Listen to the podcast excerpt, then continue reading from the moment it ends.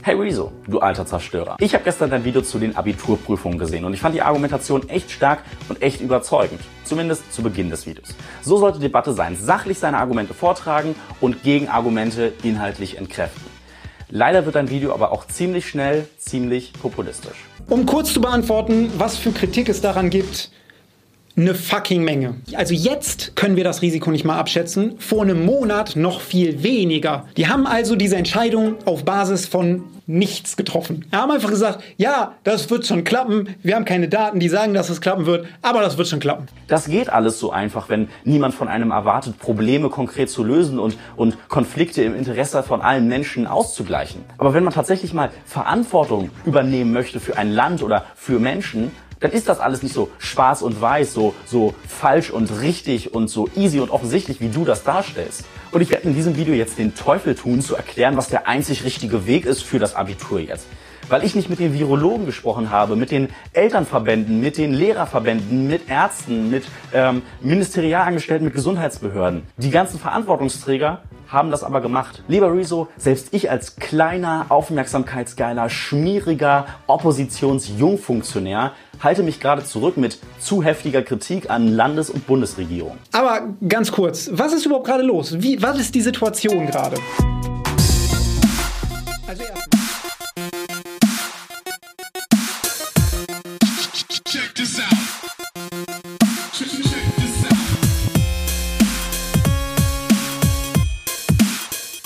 Hallo, herzlich willkommen zur 25. Folge des Postcast, dem Podcast um Diskurse über Diskurse. Bei mir ist Quink. der sagen muss, also ganz ehrlich, wie du die Begrüßung gemacht hast, das war ja gut, das war ja sachlich, so soll Diskussion sein, aber wie du mich dann angeführt hast, so total unsachlich, so mein lieber, lieber Demon, der großartige Demon, der jetzt hier mit mir spricht. Hallo. Genau. Hallo. Ja, wir sind es. Wir sind Quink und Demon. Und das ist der 25. Postcast in der dritten Fassung, so ein bisschen. Äh, einige von euch haben das vielleicht mitbekommen, dass wir lange nicht mehr veröffentlicht haben. Und ähm, der Gründe, äh, derer es viele gibt, möchten wir einige ganz kurz äh, nennen. Mm, Wir haben beispielsweise einen Podcast eigentlich fast komplett aufgenommen, mm, wo wir ein wenig über äh, die Schule reden und äh, darüber, wie sich Schule jetzt hier gerade in Corona-Zeiten äh, darstellt und ähm, wo wir auch so ein bisschen den Job der Heilpädagogin in der Schweiz zumindest erklären.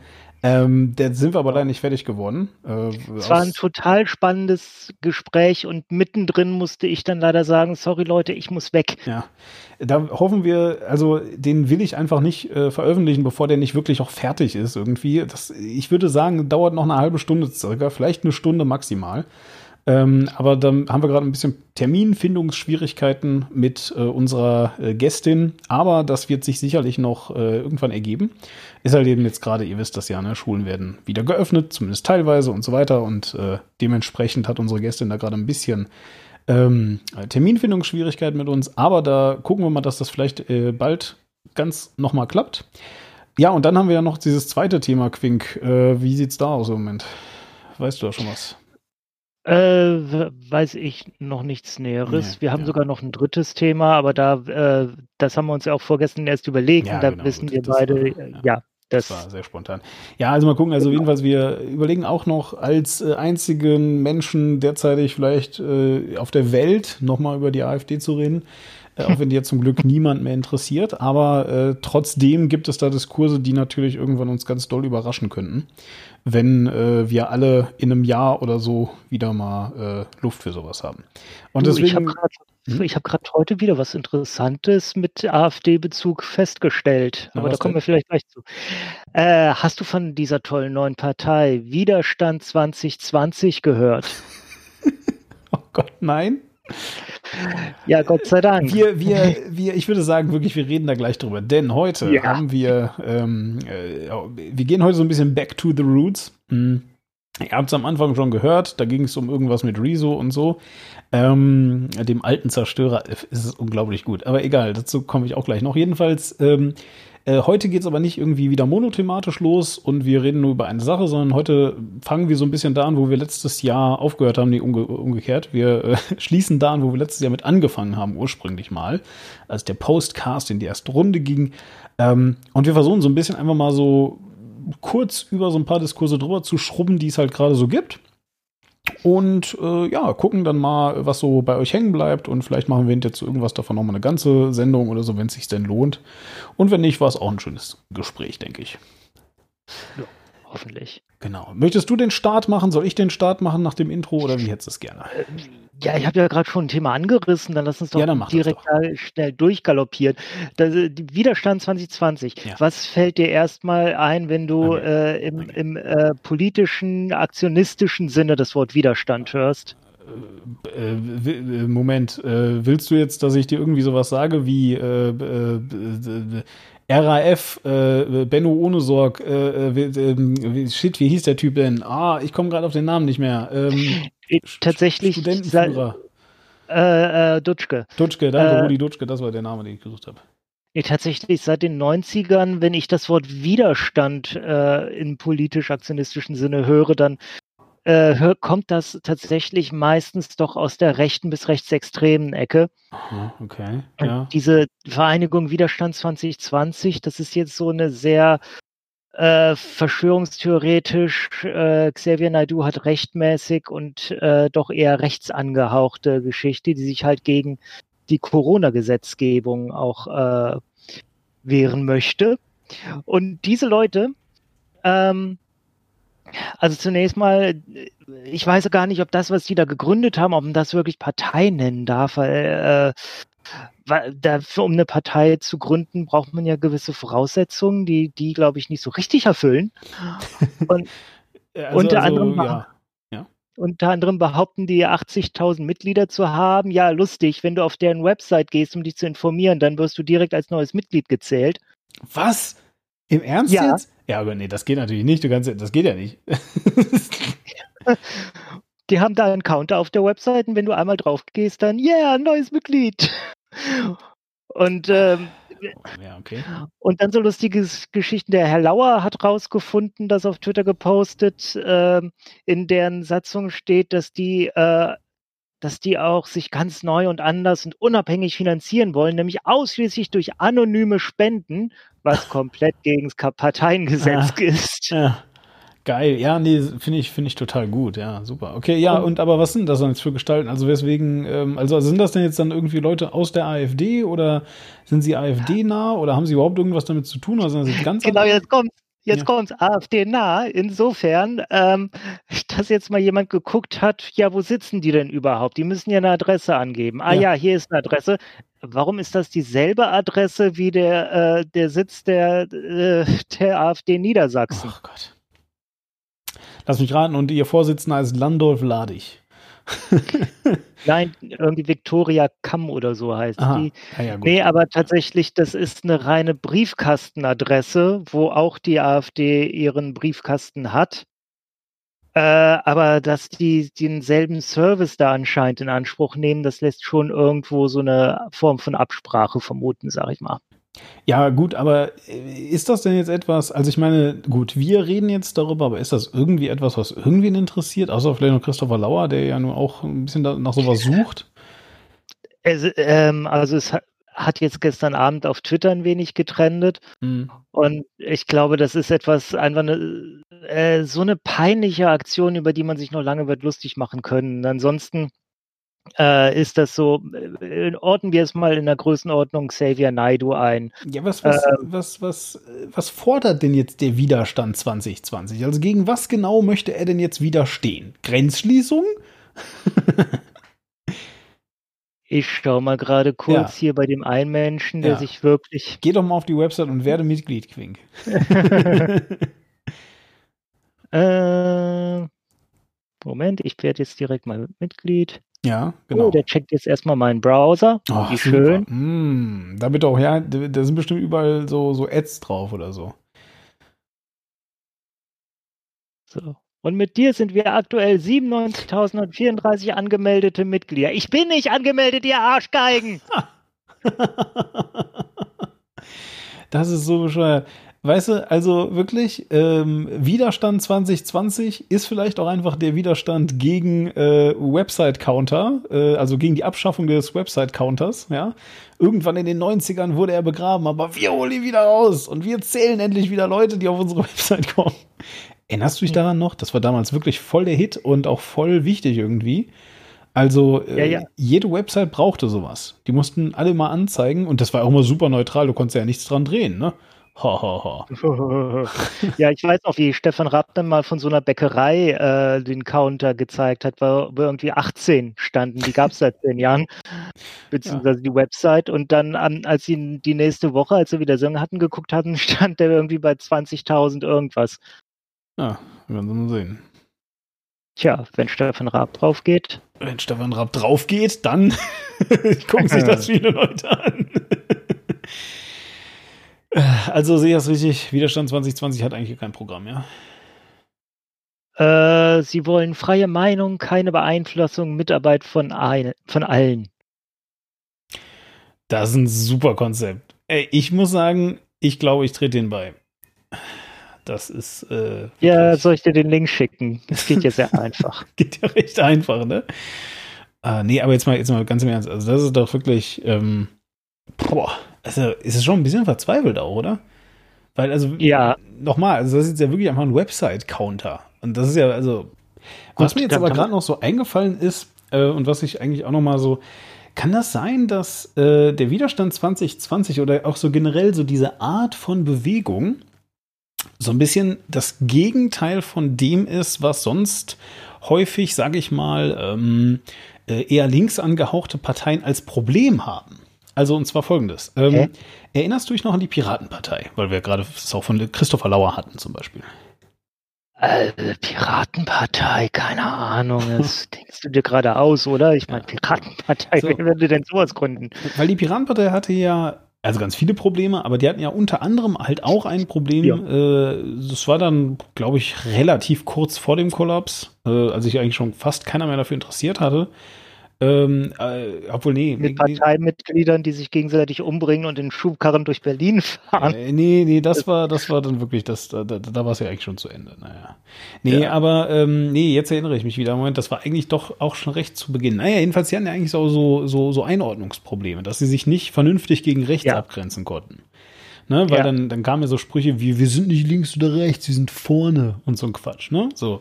Und äh, das halt eben so auf Antworten von, ja, aber hier guck mal, Parteimitglieder XY, die haben doch hier gerade irgendwie, ich weiß jetzt auch nicht, was da genau vorgefallen ist, aber auf jeden Fall äh, so diese Art. Ähm, Die hatten da so ein paar Leute, die man nicht reden lassen wollte.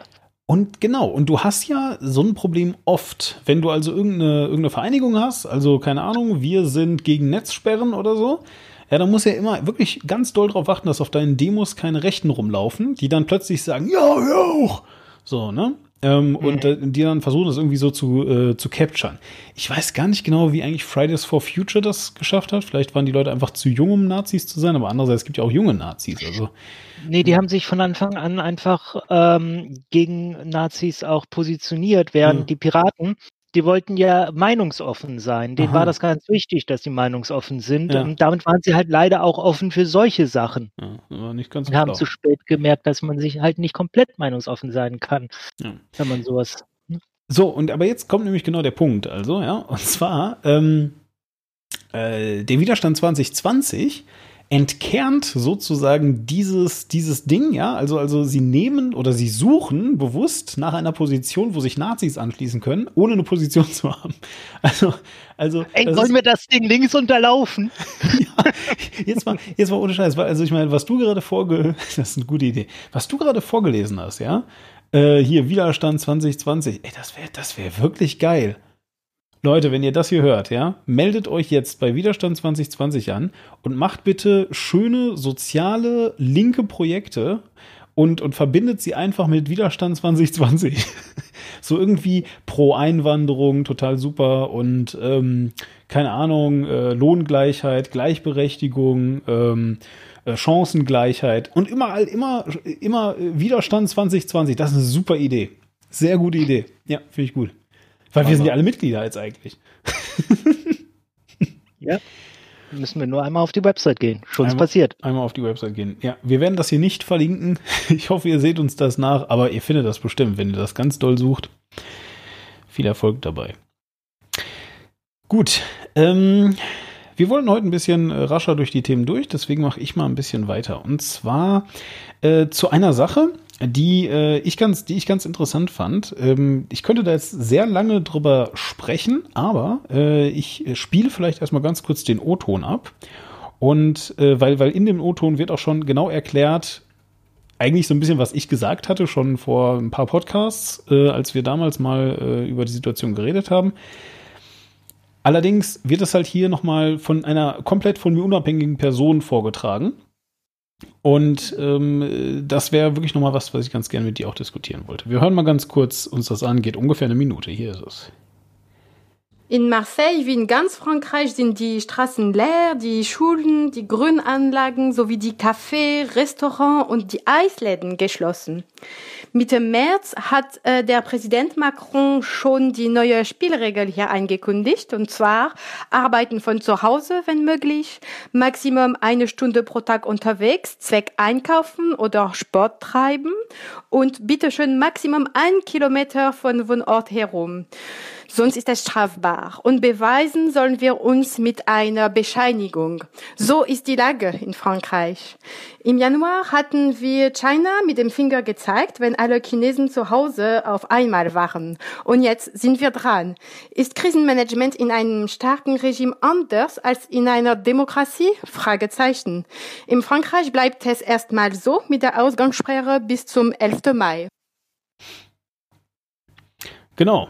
Äh, falls du richtig zugehört hast, äh, da war eine Frage drin versteckt, möchte ich fast schon sagen. Nee. Kann, kann nicht sein. Habe ich nicht gehört. Ja. War das Madame Nathalie? Ich weiß nicht genau, wer das war. Ähm, sie wurde in der Lage der Nation als Wir haben uns mit einer Journalistin äh, unterhalten genannt. Ich glaube, äh, danach wurde auch gesagt, wie sie genau hieß. Äh, jedenfalls eine, eine äh, Deutsch-Französin, die jetzt eben wieder in Marseille wohnt, lebt, wie auch immer. Mhm. Und die also ja äh, journalistisch tätig ist. Aber die Frage, die sie stellt, die finde ich natürlich total passend und auch spannend. Nämlich, es ist halt total faszinierend. Ähm, Wir reden jetzt gerade, zumindest mal in Deutschland, ähm, auch ein bisschen in der Schweiz, wobei ich da den Diskurs nicht so richtig hundertprozentig verfolge. In der Schweiz wirkt es auf mich ein bisschen ruhiger, sage ich jetzt einfach mal. Ja, also natürlich hat man äh, große Ängste vor, vor äh, wirtschaftlichen Konsequenzen und all diesen Sachen, klar. Ähm, allerdings kommt es mir jetzt nicht so vor, dass jetzt hier wirklich gerade alle Leute wie, den, wie in den USA gekündigt werden, ja, so in der Art. Ähm, sicherlich auch, weil die Schweizer dafür ein bisschen zu klug sind, um das einfach zu tun. Trotzdem, also wir reden gerade von, von vielen Lockerungen natürlich jetzt in diesen Bereichen, weil äh, die Maßnahmen, die getroffen wurden, natürlich jetzt ganz gut funktioniert haben. Manchmal Frankreich, ich höre das zumindest immer wieder, war sehr viel stärker betroffen. Ich kann aber nicht sagen, was genau das heißt. Was ich weiß, ist, dass die Gilets jaunes äh, äh, tatsächlich ja äh, weiterhin äh, auf die Straße protestieren gegangen sind und nicht gerafft haben, dass das vielleicht ähm, jetzt gerade nicht angebracht wäre. Aber naja, gut. Davon aber abgesehen, finde ich die Frage halt total interessant, ja. Also, was ich eben, wie gesagt, sehe, ist, ja, das muss halt alles verhältnismäßig sein und ja, wir müssen jetzt genau hingucken und ja, ja, ja und das alles. Allerdings höre ich von keiner Seite, hm, vielleicht hat China ja damals sogar recht. Ja, ich erinnere mich noch, ich habe es noch im Ohr, wie wir uns das angeguckt haben von Quarks, wo dann gesagt wurde, China regelt das ganze Dorf ab. Und hier in Japan oder wo das war, ja. Stadt Wuhan ist, äh, ist ein bisschen größer als ein Dorf. Für China, für China ist das ein Dorf, ja. für China ist das, wie, wie viele Millionen leben da? Das ist ein Dorf, ja. Also, Äh, 11 Millionen, glaube ich. ja, siehst du, das ist doch nix, ja. 11 Millionen, das ist nicht, nicht einmal ganz das Doppelte, was äh, in der gesamten Schweiz kreucht und fleucht. Die ganze Stadt ab. Voll, vollkommen gleich. Weißt du, wenn wir, da, wenn wir darüber reden, dass Italien die gesamte Lombardei abgrenzt. Äh, oder oder ab, abriegelt. Weißt du, so. Äh, wenn wir davon reden, wie gesagt, ja, äh, hier, äh, maximal eine Stunde raus, zwecks einkaufen oder Sport machen und dann bitte nur in einem Kilometer Umkreis. Was soll ich denn? hier, wo ich lebe, was soll ich denn in einem Kilometer Umkreis für Sport machen? ich, Äh, Laufen? ja, ja, ja, aber, aber immer im Kreis oder was? Weißt du, wie wenig ein Kilometer ist? Ja- Äh, ich bin, ich war neulich, also neulich, letzt, vorletztes Jahr habe ich noch in einem äh, Minimarathon so fünf Kilometer teilgenommen Hm. und war doch überrascht, wie viel das eigentlich ist, so fünf Kilometer. Hm. Und wie Ja. wir uns da durch die Mainzer Innenstadt wirklich kreuz und quer durchschlängeln mussten, damit wir irgendwie auf fünf Kilometer kommen. Na gut. Ja, also wenn ich hier, wenn ich hier halt eben draußen bin, dann äh, und meine acht Kilometer äh, laufe, dann ist das, äh, dann sind das, äh, ja, ne, aber ich, ich gehe da auch weit, weit raus, sagen wir es mal so. Aber egal. Ich will jedenfalls einfach nur sagen, das ist, finde ich schon was. Hast du dazu nichts zu sagen? Ist dir, findest du alles gut oder? Äh, Du redest, ich, ich wollte dich erstmal ausreden lassen. Ähm, finde ich alles gut. Was heißt, finde ich alles gut? Über was, was soll ich gut finden? Äh, uns im Vergleich zu China oder uns überhaupt? Also ich, mir, die Frage, die du stellst, nämlich, haben wir eventuell China zu hart beurteilt? Äh, und sollten wir da jetzt vielleicht hingehen und uns entschuldigen? Äh, ist mir auch schon gekommen, dann wiederum, ja, nee, bei wem entschuldigt man sich denn da? Also sollen wir jetzt China anrufen und sagen, ey, tut uns leid? Sagen die China, Chinesen auch, ja, okay, können wir uns jetzt ein Brötchen kaufen oder was? Ja, gut, aber darum geht's ja nicht. Also erstmal, vielleicht äh, markieren wir das hier mal. Es ist ja nicht so, dass jetzt Angela Merkel persönlich sich vor die Kameras gestellt und gesagt, also so wie China, das geht mal gar nicht. Sondern das ist ja mal wieder aus meiner Perspektive halt ein Mediending. Ja? Also aus vorauseilendem Gehorsam wurde noch mal eben markiert, dass jetzt aber das System China nicht das ist, was wir haben wollen. Ja, und dass noch mal ganz klar gemacht wurde, dass das halt eben alles unmenschlich ist. So, und ich verstehe den Reflex. Ja, wir alle wissen, Ja. dass äh, in China definitiv Dinge gemacht werden, ähm, äh, Umerziehungslager benutzt werden, um halt Minderheiten aufs, aufs härteste, na nicht nur zu diskriminieren, sondern ihnen einfach das Leben zur Hölle zu machen und all so Sachen, dass wir da einen Herrscher auf Lebenszeit haben, der halt eben nicht mehr demokratisch, also der wurde zwar irgendwie in so einer Art Demokratie dahin befördert, aber naja, ne? So, ähm, äh, der, der äh, Präsident, wie heißt er, äh, Xi Jinping, glaube ich. ja. Xi Jinping, ne? Ja. Ja. Jedenfalls so, ne? Ähm, all diese Sachen, so dass das nicht das ist, was, was wir uns irgendwie in der freien westlichen Welt, ja, ich putte das jetzt hier mal so, also ich mache das hier mal so in Gänsefüßchen, aber was wir uns da jedenfalls so vorstellen, ist ja auch fein. Total, total d'accord, da kann man sich auch gerne von abgrenzen. Ich finde es halt nur geil, dass halt alles immer als Vehikel benutzt wird, um nochmal genau zu markieren, dass das halt bei uns gar nicht ginge. Und wenn es dann aber bei uns geht, sagt halt wieder keiner was davon. Ja. Äh, also ich denke, äh, wir haben immer noch so ein bisschen Unsicherheit, weil äh, in China nicht ganz klar ist, wie erfolgreich es jetzt tatsächlich war, weil ihre Zahlen halt mit ein wenig Vorsicht zu genießen sind. Da Klar. ist ja auch ein bisschen Propaganda dabei. So. Und deswegen mag noch niemand so richtig offiziell sagen, ja, okay, die Chinesen hatten doch recht, weil einfach unklar ist, ob sie wirklich recht hatten mit ihren Maßnahmen oder nicht.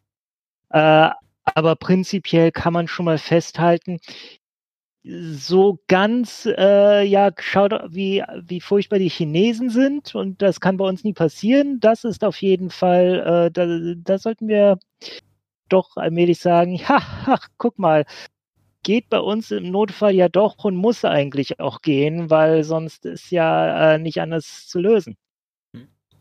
Und ich meine, ja, gut, ich meine, es ist halt eben auch relativ wenig bekannt. Nur von dem, was wir, was wir zumindest mal annehmen, also oder was, was China behauptet, wie sie dem Herr geworden sind. Jetzt mal, sa- sa- sagen wir jetzt einfach mal, äh, was, äh, also dass die chinesische Propaganda stimmen würde und diese Zahlen wären alle korrekt. Die Zahlen stagnieren, also äh, sind quasi gleichbleibend alle äh, äh, unter 84.000 und das schon seit Wochen. Ja, also das ist äh, zwei Monate mittlerweile sogar fast.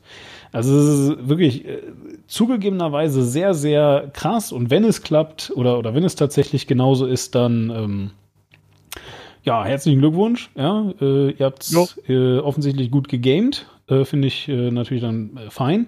So, äh, wenn ich jetzt aber hier mal ganz kurz da. So. Wenn ich mir jetzt aber ganz kurz mal die Kurve von Südkorea ansehe, ja, und wir wissen ja, also Südkorea ist halt ein sehr, sehr enger Verbündeter von den USA, nicht? Und ähm, ich denke auch wirklich jetzt sehr unverdächtig, was, was irgendwie Unfreiheitlichkeit der Presse und so da angeht.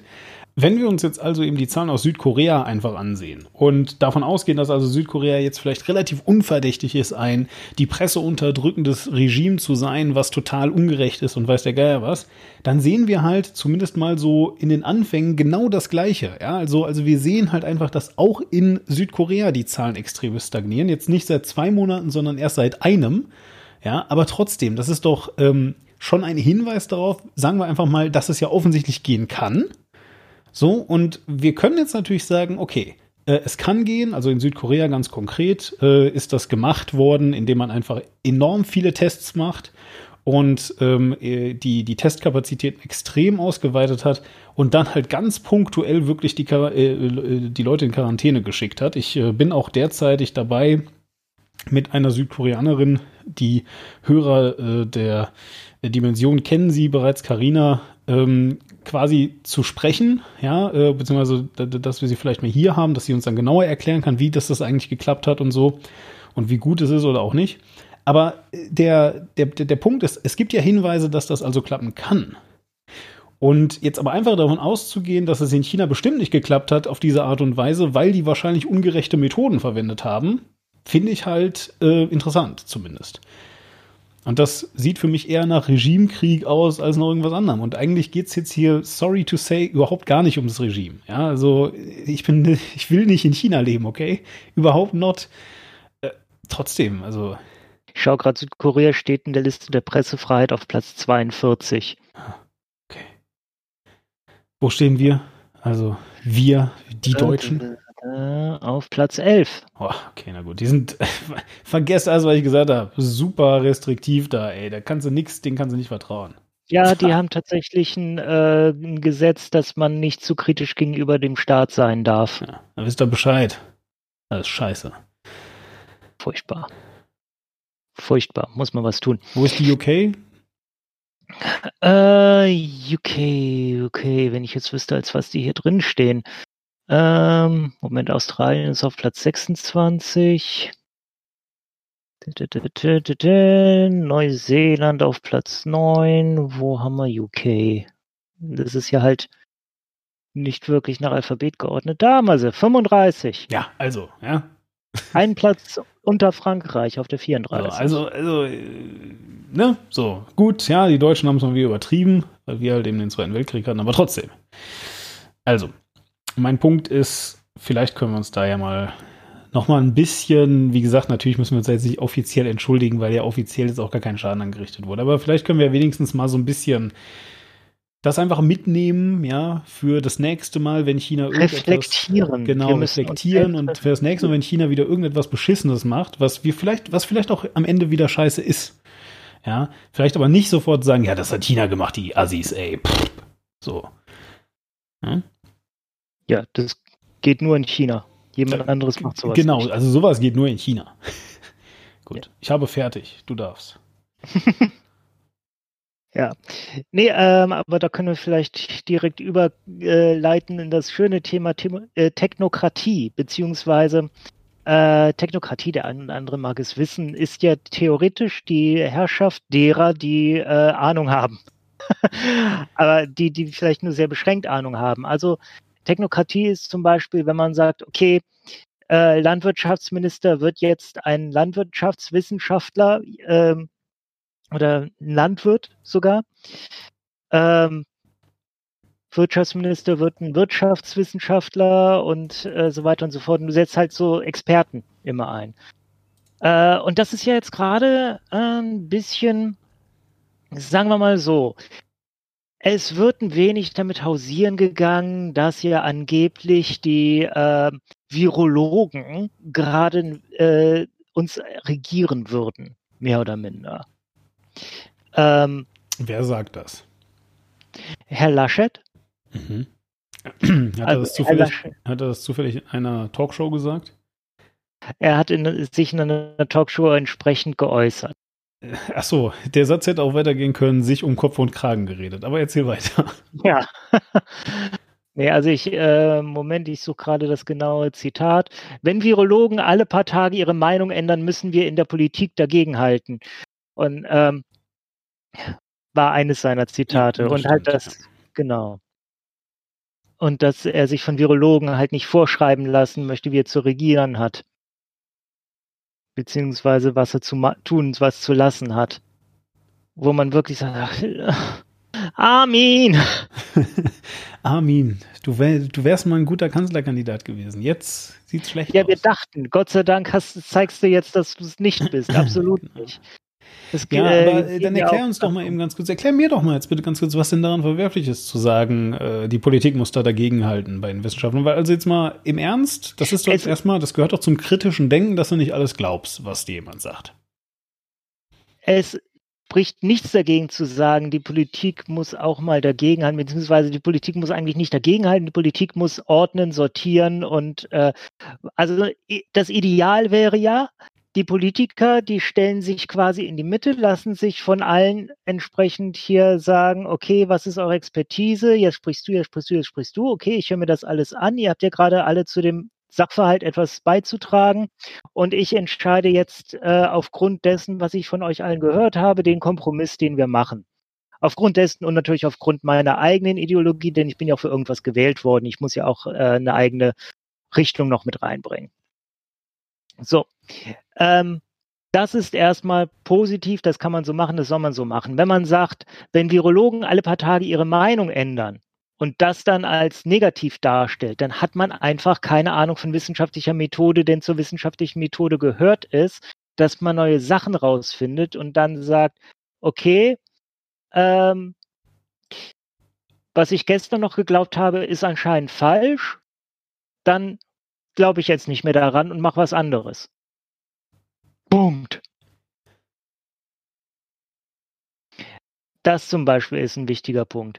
Ähm, und dann hat, glaube ich, auch niemals jemand gesagt, wir müssen, wir dürfen jetzt nur noch das tun, was die Virologen sagen, sondern es geht darum, wir hören denen zu. Und dass er das so darstellt, als würden wir nur noch denen zuhören, das gefährdet ja den gesamten gesellschaftlichen Zusammenhalt und das gesamte Ding, okay, wir machen uns jetzt gemeinsam stark dafür, dass wir, wir erwähnen es gerade zum ersten Mal, glaube ich, tatsächlich beim Namen, das Coronavirus, äh, dass wir diese, äh, beziehungsweise SARS-CoV-2, dass wir Jetzt muss dieses natürlich nochmal erklären, was das Coronavirus ist. Wir können nicht davon ausgehen, dass unsere Hörer das wissen. Äh, das ist, weshalb er gerade nicht aus dem Haus soll. Danke. Ich habe so gehofft, dass du das jetzt sagen würdest, ohne Witz. Ne? Ich habe gerade so gedacht, boah, eigentlich müsste er jetzt sagen. Ja gut, okay, erzähl weiter.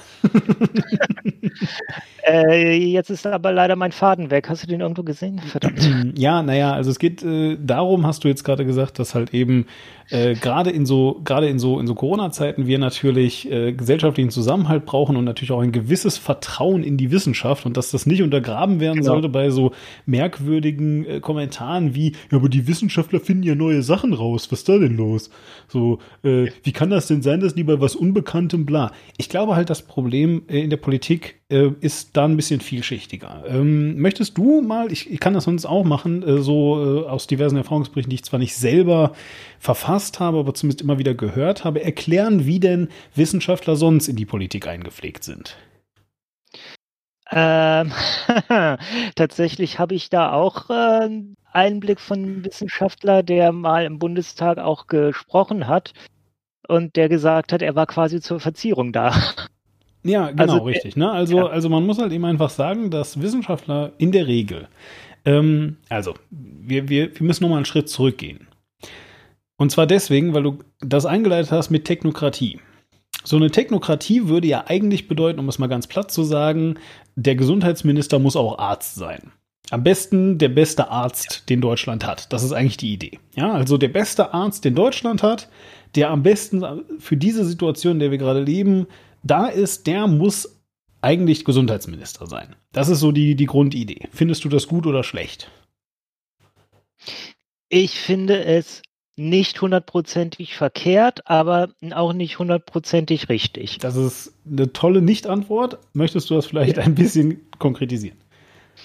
es macht Sinn, wenn die Person, die ein solches ordnendes Amt Cool übernimmt, cool ist, gut aussieht, langes, wallendes, blondes Haar hat und tatsächlich ein wenig Ahnung von der Materie, vielleicht sogar selbst schon dort gearbeitet hat. Allerdings muss man auch beachten, so ein Gesundheitsminister oder eine Gesundheitsministerin, äh, das Amt heißt ja nicht nur, dass man für Ärzte verantwortlich ist, sondern für das gesamte Gesundheitssystem, also auch für Pflegende, für äh, alle Menschen, die dem Bereich Pflege untergeordnet sind, also auch Pflegehelfer und so weiter und so fort, Krankenwagenfahrer und alles Mögliche, ähm, Krankenhausverwaltung und das fällt alles in das äh, Gebiet Gesundheit. Das heißt, wenn du da jetzt einen Arzt hinsetzt, dann hat der schon mal nur ein beschränktes Fachwissen. Ja, gut. Sagen wir, wir leben jetzt in einer Welt und jetzt kommt da Leonardo da Vinci, der Pflegewissenschaften und, und Arzt und Gesundheit und so, also ein Universalgelehrter hätte man damals gesagt, der sich also mit all dem auskennt. Ist Technokratie dann gut? Äh, dann muss man wieder in Frage stellen, inwiefern das Technokratie ist, wenn das einer ist, der alles kann. Dann Naja, nee, er kann ja nicht alles, aber er kann jetzt halt eben das, was ein Gesundheitsminister eben alles kann. Guck, schau, das Problem, worauf ich die ganze Zeit hinaus möchte, weswegen ich das, weswegen ich da so nachbohre, ist, dass ich der absoluten Überzeugung bin, dass Technokratie eine totale Schnapsidee ist. Ja, weil, weil die Idee von Technokratie basiert darauf, dass du inhärent von, also dass, dass Politiker Experten sein sollten auf dem Gebiet, das sie verwalten. Die verstehen, also Menschen scheinen aber nicht ganz zu verstehen, dass eben genau das der Punkt ist.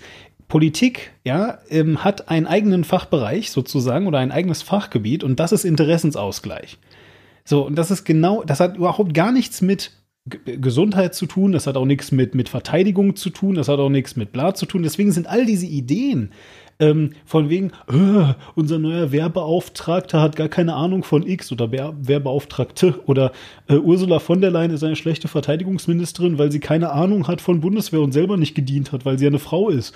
Oder pff, äh, you name it, ja. Das ist alles total, oder auch äh, der und der hat noch gar keine Ahnung von, von, von, weiß ich nicht, Familienminister, weil er selber keine Familie hat und so weiter.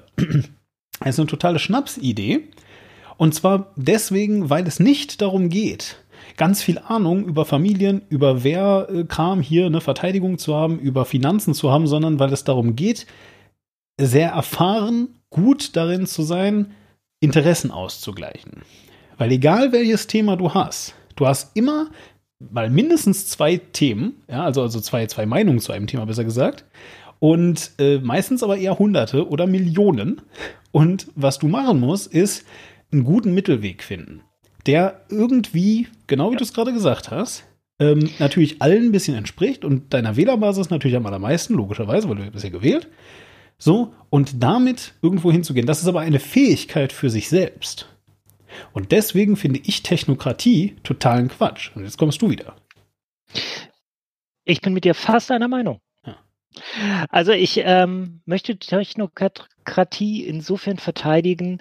Ähm, es gab mehrere Fälle allein in den letzten Jahren, wo Technokratien beziehungsweise einfach äh, Expertenregierungen als Übergangsregierungen eingesetzt wurden.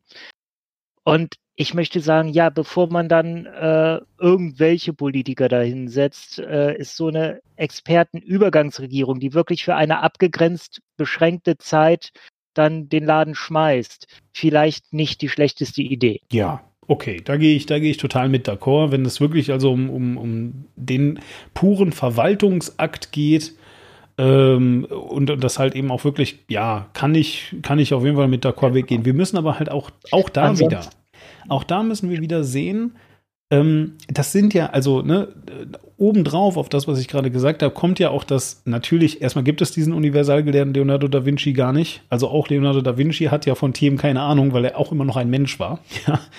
So, Ja. und ähm, äh, zweitens äh, ist halt das, das nächste Problem natürlich, dass durch die Vernetzung die Zahl der Kommunikationen, die stattfinden, ja, äh, viel, viel, viel, viel krasser und overwhelmender sind als irgendwie etwas, was du in einem Gebäude vielleicht eben im dritten Jahrhundert oder was der Geier wann auch immer machen konntest, ähm, äh, überspannt. Ja, und das bedeutet natürlich, dass du zusätzlich zu diesen Interessensausgleichfähigkeiten möglicherweise auch noch Managementfähigkeiten haben solltest, die also so Dinge beinhalten wie mh, Leute organisieren. Äh, gucken, dass du an die richtigen Leute die richtigen Sachen delegierst, dass du Dinge so vorarbeitest, dass sie dann, wenn sie weiter von den nächsten Gruppen bearbeitet werden, die sich dann wirklich um die Umsetzung kümmern, dass das immer noch in deinem Sinne läuft. Dass du dir überlegst, wo Micromanagement, also die äh, Eigenschaft, genau hinzusehen und, und genau jeden einzelnen Schritt zu planen, notwendig ist oder wo halt eben dieses Makromanagement, so dieses, okay, ich gebe dir einen Auftrag, lauf jetzt los, in einem halben Jahr reden wir wieder, möglich ist und so weiter. Das sind ja auch alles noch Dinge, die oben drauf kommen. Und du solltest halt nicht in einem Bereich, das ist auch, was ich gerade ansprechen wollte, mit dem äh, Ding, warum Ärzte nicht automatisch die besten GesundheitsministerInnen sind. Ähm, dass die, äh, du sollst halt keinen äh, ganz großen Einblick in ein Fachgebiet haben und wenig Einblick in die anderen, Hm. sondern du solltest da auch die Möglichkeit haben, ein bisschen sowas von diesem Fachgebiet zu wissen, ein bisschen was von dem, was alles in dein Ressort gehört. Ja. Und ich weiß auch von Leuten, die mit beiden gearbeitet haben, äh, Daniel Bahr, du weißt noch, wer das war? Äh, nein. Daniel Sprünge. War unser Bundesgesundheitsminister in der letzten schwarz-gelben ah, Regierung. Doch, du hast mir erzählt. Ja, ja, genau. Erzähl aber Genau, gerne nochmal. Abge genau, das war ein, ähm, das war ein junger, agiler FDPler, der hatte von Tuten und Blasen so richtig gar keine Ahnung. Also ein äh, Freund von mir, der hat dem bei einer Veranstaltung zum Thema AIDS getroffen und wurde von ihm in ein Gespräch verwickelt, wo sehr deutlich zutage trat, dass der Bar wirklich äh, von dem Thema, wegen dem er dort war, weshalb er dort reden sollte, dass er da nichts wusste. Gar nichts. Und der Okay. hat wirklich, der hat im Amt gut ausgesehen, ansonsten hat er nichts zustande gebracht. Bei dem sind wichtige Themen versumpft. Danach kam Hermann Gröhe. Hermann Gröhe, CDUler, hat auch von, vom Fachbereich Gesundheit keine Ahnung gehabt. Der, ähm, der ist in das Amt gekommen, weil er dran war, weil es äh, Mhm. für ihn jetzt einfach an der Zeit Mhm. war, einen Ministerposten zu bekommen, weil er sich immer als äh, treuer Parteisoldat aufgestellt hat. Und der ist von Tag eins an durch alle Büros gegangen, hat mit allen Mitarbeitern im Gesundheitsministerium gesprochen. Hallo, was machen Sie hier? Wie kann ich mit Ihnen arbeiten? Was können Sie mir bieten? Was kann ich Ihnen bieten? Vielleicht Und der übrigens, ja. Ja, der hat ganz viele Sachen, die andere äh, in der Schublade haben vergammeln lassen, wieder rausgeholt und hat, hat tatsächlich vier Jahre lang richtig produktive, saubere Gesundheitsarbeit gemacht und hat vor allem einen guten Laden für Jens Spahn überlassen. Und Spahn, als der ins Amt kam, hat man ja am Anfang gemerkt, der hatte da keinen Bock drauf, der wollte Mhm. eigentlich Innenpolitik machen. Hm. Der hat sich mittlerweile relativ gut reingefuchst. Also der äh, macht mittlerweile auch ein paar Sachen, wo man echt sagt, ja, Respekt hätten wir von dir nicht erwartet. Ja. Vielleicht aber hier auch jetzt nochmal so eine äh, allgemeine Sache zu diesem Thema, weil er dran war. Das ist, äh, das kommt irgendwie immer mal wieder so gefühlt alle fünf bis zehn Jahre sind alle Leute mal ganz überrascht, dass so äh, Leute in der CDU, vor allem in der CDU, Plätze bekommen. Auch in der SPD, wenn man ehrlich ist, aber das ist, glaube ich, noch ein bisschen undurchsichtiger. Die CDU ist da eigentlich mega transparent, wenn man noch nur ein bisschen hingucken möchte. Und das geht halt dann auch wirklich so weit, weil ja eben die CDU-CSU eine Schwesterparteienfraktion ist, dass dann also auch wirklich so diese Sachen kommen wie, ja, jetzt hatten wir einen Minister aus Mittelfranken oder Oberfranken. Ich, sorry Leute, ich kann mich da nicht, aber ne, aus irgendeinem dieser Frankens. So, jetzt muss es natürlich dann aber als nächstes jemand aus München sein, äh, weil das ja so abgemacht wurde oder so. Ne? Und äh, da, da, da hat man also ein richtiges Karussell und das ist auch wirklich keine Überraschung. Äh, das ist sicherlich nicht in allen Posten, in allen Parteien so.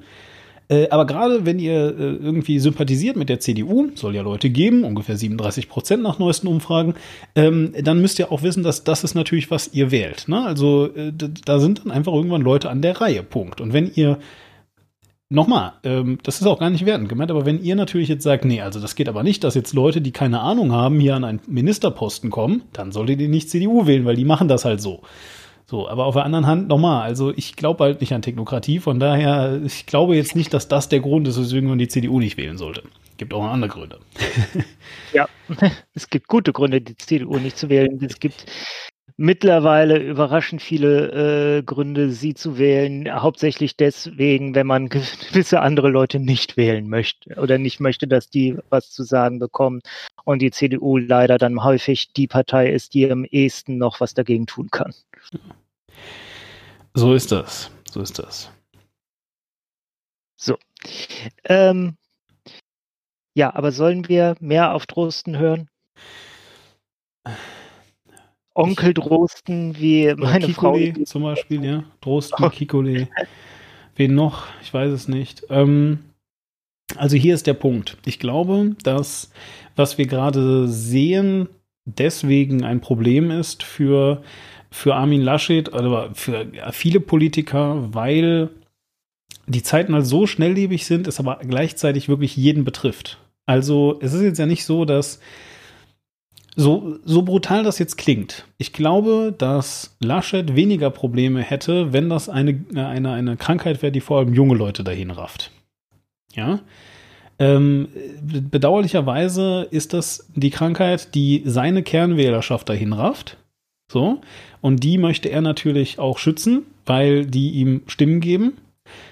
Klammer auf, ich glaube jetzt nicht, dass Armin Laschet wirklich so über Menschen denkt. Ich hoffe es zumindest wirklich nicht. Aber natürlich schwingt das einfach mit. Ja, Klammer zu. So, ähm, und ähm, dazu kommt aber halt eben auch einfach, dass, wie gesagt, das ja eben nicht nur die betrifft, sondern eben alle weltweit. Ja, also das ist ja dann, dann noch das Zweite, weil bei ganz vielen Dingen, die du sonst in der Politik so machst, egal wie ähm, eindringlich Wissenschaftler dann davor warnen oder nicht, du kannst dann halt immer auf andere Länder zeigen sonst und sagen, ja, wir würden das ja gerne machen, aber hier brauchen wir eine europäische Lösung. Und wenn es eine europäische Lösung gibt, dann sagen sie, ja, wir würden das gerne machen, aber dafür bräuchten wir eine weltweite Lösung. Wir kommen gleich auf dieses Thema, aber genau da ist gerade der, da liegt der Hase im Pfeffer. Gerade kannst du nirgendwo hinzeigen, ja, und sagen, naja, wir würden das gerne machen, aber hier ist die Person, die das blockiert, weil die wollen unbedingt den Coronavirus. Niemand will den. so, ja, äh, gut, hier, äh, Südkorea, wir haben es gerade gehabt, die hatten ja da diesen Kult und so weiter. Aber jetzt mal, äh, abgesehen von, von so ein paar Wahnsinnigen, ja, ähm, will das halt niemand. Die wollen alle, dass es weggeht und natürlich haben alle ganz viele unterschiedliche Ideen, wie es geht, so. Ähm, sollten wir mehr auf Drosten, sollten wir mehr auf Wissenschaftler hören, ja, einfach Drosten mal als Chiffre dafür. Ähm, ich denke, es ist wichtig, dass Wissenschaftler TM einen ähnlichen Zugang zu den Menschen bekommen können, wie Drosten das jetzt hat. Ich meine, der hat jetzt einmal einen Podcast im NDR, der einfach aufgrund dessen, dass es halt jeden betrifft, so sehr gehört wird. Cool wäre aber, wenn, wenn man diese Art von Dringlichkeit irgendwie retten könnte. Wie? Ich habe keine Ahnung. Ich bin kein Community oder, oder, oder sonst was Manager und ich kenne mich auch nicht mit Werbung aus. Was meinst du mit retten? Diese Art von Dringlichkeit retten? Na, ganz ehrlich, ganz einfach. Ich glaube, sobald Corona vorbei ist, äh, wird Wissenschaft und dieses ganze wissenschaftlich-kritische Denken und so wieder im, äh, im Nichts versinken. Ja, und äh, niemand wird mehr, also die Lösung ist ja nicht, dass bei, also wenn jetzt, so, Corona ist jetzt vorbei, stell dir das kurz vor, ja, Corona ist vorbei, gibt morgen eine Impfung, äh, in zwei Monaten sind alle durchgeimpft, wir haben Herdenimmunität, Corona ist jetzt durch. So. Äh, das heißt dann ja nicht, dass jetzt alle Leute die frei gewordene Energie und Zeit jetzt auf das nächste wissenschaftliche Thema verballern, sondern die gehen dann wieder Fußball gucken und machen wieder bla und dies und jenes und das und überhaupt und keine Ahnung und uns interessiert halt ein Scheiß und schwuppdiwupp sitzen, äh, sitzen ähm, äh, Wissenschaftler wieder ähm, ja, als erweiterte mediale Kühlerfiguren in irgendwelchen Gremien, ja, und präsentieren sich und Politiker können dann eben genau wie Armin Laschet das gerne hätte, dann sagen, ja, ich habe hier mein Wissenschaftsgremium, die haben mir das so empfohlen und dann mache ich das so. Ja, und dann können die Wissenschaftler nochmal 16 Podcasts aufnehmen und sagen, wir haben das dem Armin Laschet nicht so empfohlen. Der hat einfach gelogen an der Stelle. Das ist Quatsch. Das interessiert trotzdem keine Sau interessiert halt keine Sau. Und das ist jetzt halt gerade anders. Ja, gerade hängen halt alle bei Drosten an den Lippen, weil der ein Typ ist, der wirklich Ahnung hat, weil er offensichtlich jemand ist, der sogar reden kann, ein bisschen zumindest, und weil er einen Podcast hat. Und weil, und weil eben alle betroffen sind. Aber das ist, das ist nichts, du kannst ja nicht, verstehst du, ähm, wenn Corona vorbei ist, über die Hälfte der Stadt ein Treibhaus machen, ja, damit alle verstehen, dass Erderwärmung schlecht ist. damit endlich mal alle richtig, richtig betroffen sind von Erderwärmung.